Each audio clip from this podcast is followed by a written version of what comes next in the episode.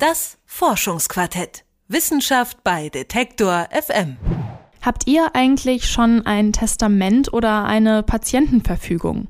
Wenn nicht, ist das gar nicht so überraschend, denn eine Studie der Bar Ilan Universität aus Israel hat herausgefunden, dass Gedanken zum eigenen Tod tatsächlich nur schwer zu verstehen sind. Und zwar nicht nur emotional, sondern auch auf der neuronalen Ebene. Das Gehirn scheint sich nämlich schlicht zu weigern, über das eigene Ableben nachzudenken. Meine Kollegin Esther Stephan hat sich für das heutige Forschungsquartett mit dem Leiter der Studie, Jair Dort Siedermann, unterhalten und kann mir jetzt mehr dazu erzählen. Hallo Esther. Hallo Lara Lina. Sag mal, wie stellst du dir deine eigene Beerdigung vor? Oh, ich finde das eine mega schwierige Frage und habe mir tatsächlich einfach noch nicht so richtig viele Gedanken darüber gemacht.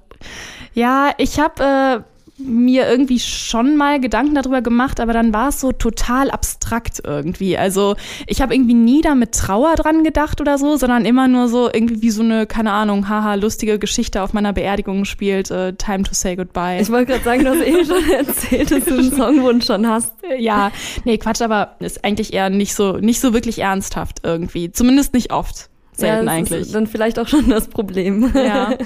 ähm, genau, und das ist ja auch im Prinzip das, worüber wir heute sprechen und was die Studie rausgefunden hat, ne? Nämlich, dass sich das äh, Gehirn weigert, über den eigenen Tod nachzudenken. Ähm, naja, so fast. Also zunächst wollten die Wissenschaftler sich eigentlich mal anschauen, was genau im Gehirn eigentlich passiert, wenn wir über unseren Tod nachdenken. Und der Jair Siedermann, der die Studie geleitet hat, hat mir nämlich auch erzählt, dass er eigentlich schon vermutet hat, dass es für das Gehirn schwieriger sein könnte, über den eigenen Tod nachzudenken, als über den Tod anderer Menschen. Er ist nämlich Philosoph und fand es total faszinierend, dass wir zwar rational ganz genau wissen, dass wir irgendwann auch sterben werden, aber gleichzeitig hatte er auch das Gefühl, dass wir diese Gewissheit irgendwie nicht annehmen können. Also ein bisschen wie das, was du gerade eben schon von deiner Beerdigung erzählt ja. hast. ähm, das ist ja jetzt erstmal eine Hypothese. Wie haben die das dann wissenschaftlich untersucht? Also er und seine KollegInnen haben Menschen Fotos von Gesichtern gezeigt. Das waren dann manchmal Fotos von Gesichtern von anderen Personen, manchmal war es aber auch das eigene Gesicht. Und dazu haben sie dann manchmal ganz unverfängliche Worte kombiniert, manchmal aber auch welche, die im weitesten Sinne mit dem Sterben zu tun haben. Also irgendwie Begräbnis, Sarg, genau. sowas. Ja. Mhm. Parallel haben sie sich dann aber auch die neuronalen Aktivitäten der ProbandInnen angeschaut und dann festgestellt, dass in den Fällen, in denen das eigene Gesicht zusammen mit Worten, die sich mit dem Tod assoziieren lassen, dann das Gehirn die Verbindung nicht herstellen konnte. In genau diesen Fällen hat dann überraschenderweise der Teil des Gehirns, der für die Berechnung von der Zukunft zuständig ist, einfach aufgehört zu arbeiten. Wir haben schon erwartet, dass wenn wir dem Gehirn Informationen geben, die das selbst mit dem Tod verknüpfen, das als unverständliche Information verarbeitet würde. Was wir nicht erwartet haben, war, dass das Vorhersagesystem im Gehirn komplett abgeschaltet hat. Wir haben einen viel kleineren Effekt erwartet. Okay, das heißt, äh, eine Zukunft, in der ich nicht existiere, kann ich mir nicht vorstellen. Das ist ja schon mal ganz schön egoistisch, ehrlich gesagt, oder beziehungsweise egozentrisch. Aber es gibt ja auch Leute, die schon über den Tod nachdenken. Also zum Beispiel Menschen, die an ein Leben nach dem Tod glauben oder jetzt auch Menschen, die todkrank sind. Ich meine, das ist ja für die Realität. Macht es dann einen Unterschied, was ich glaube oder was ich gerade für Erfahrungen sammle? Genau, das habe ich Dr. Siedermann dann auch gefragt und er hat erzählt, dass es in der Studie eigentlich erstmal darum ging herauszufinden, wie das Gehirn auf biologischer Ebene funktioniert und auf die Stimuli reagiert, ganz unabhängig davon, was der Mensch glaubt. Es gibt durchaus uh, Literatur, die zeigt, dass ein Glaube an ein Leben nach dem Tod auch die Angst davor verringert. Nichtsdestotrotz beschäftigen sich diese Studien immer nur mit den Gedanken und nicht mit der Biologie dahinter. Wenn man sich die nämlich anschaut, dann halte ich es für wirklich zweifelhaft, dass irgendeine Art religiösen Glaubens hier einen Unterschied machen kann. Was ich dann aber ganz besonders spannend fand, waren die Schlüsse, die insbesondere Dr. Siedermann aus dem Test gezogen hat. Er sagt nämlich, dass die Weigerung des Gehirns über den eigenen Tod nachzudenken nicht nur auf biologischer Ebene stattfindet. Klar, das gesamte biologische System eines Körpers ist natürlich darauf ausgelegt, zu überleben. Dazu kommt aber auch eine zunehmende Weigerung der Gesellschaft, sich mit dem Tod und dem Sterben erst einmal überhaupt auseinanderzusetzen. Uh, das Gehirn hat diesen sehr starken Mechanismus, der den eigenen Tod abstreitet. Und wenn man die menschliche Psyche als Ganzes verstehen will, dann muss man auch ihre Evolution verstehen.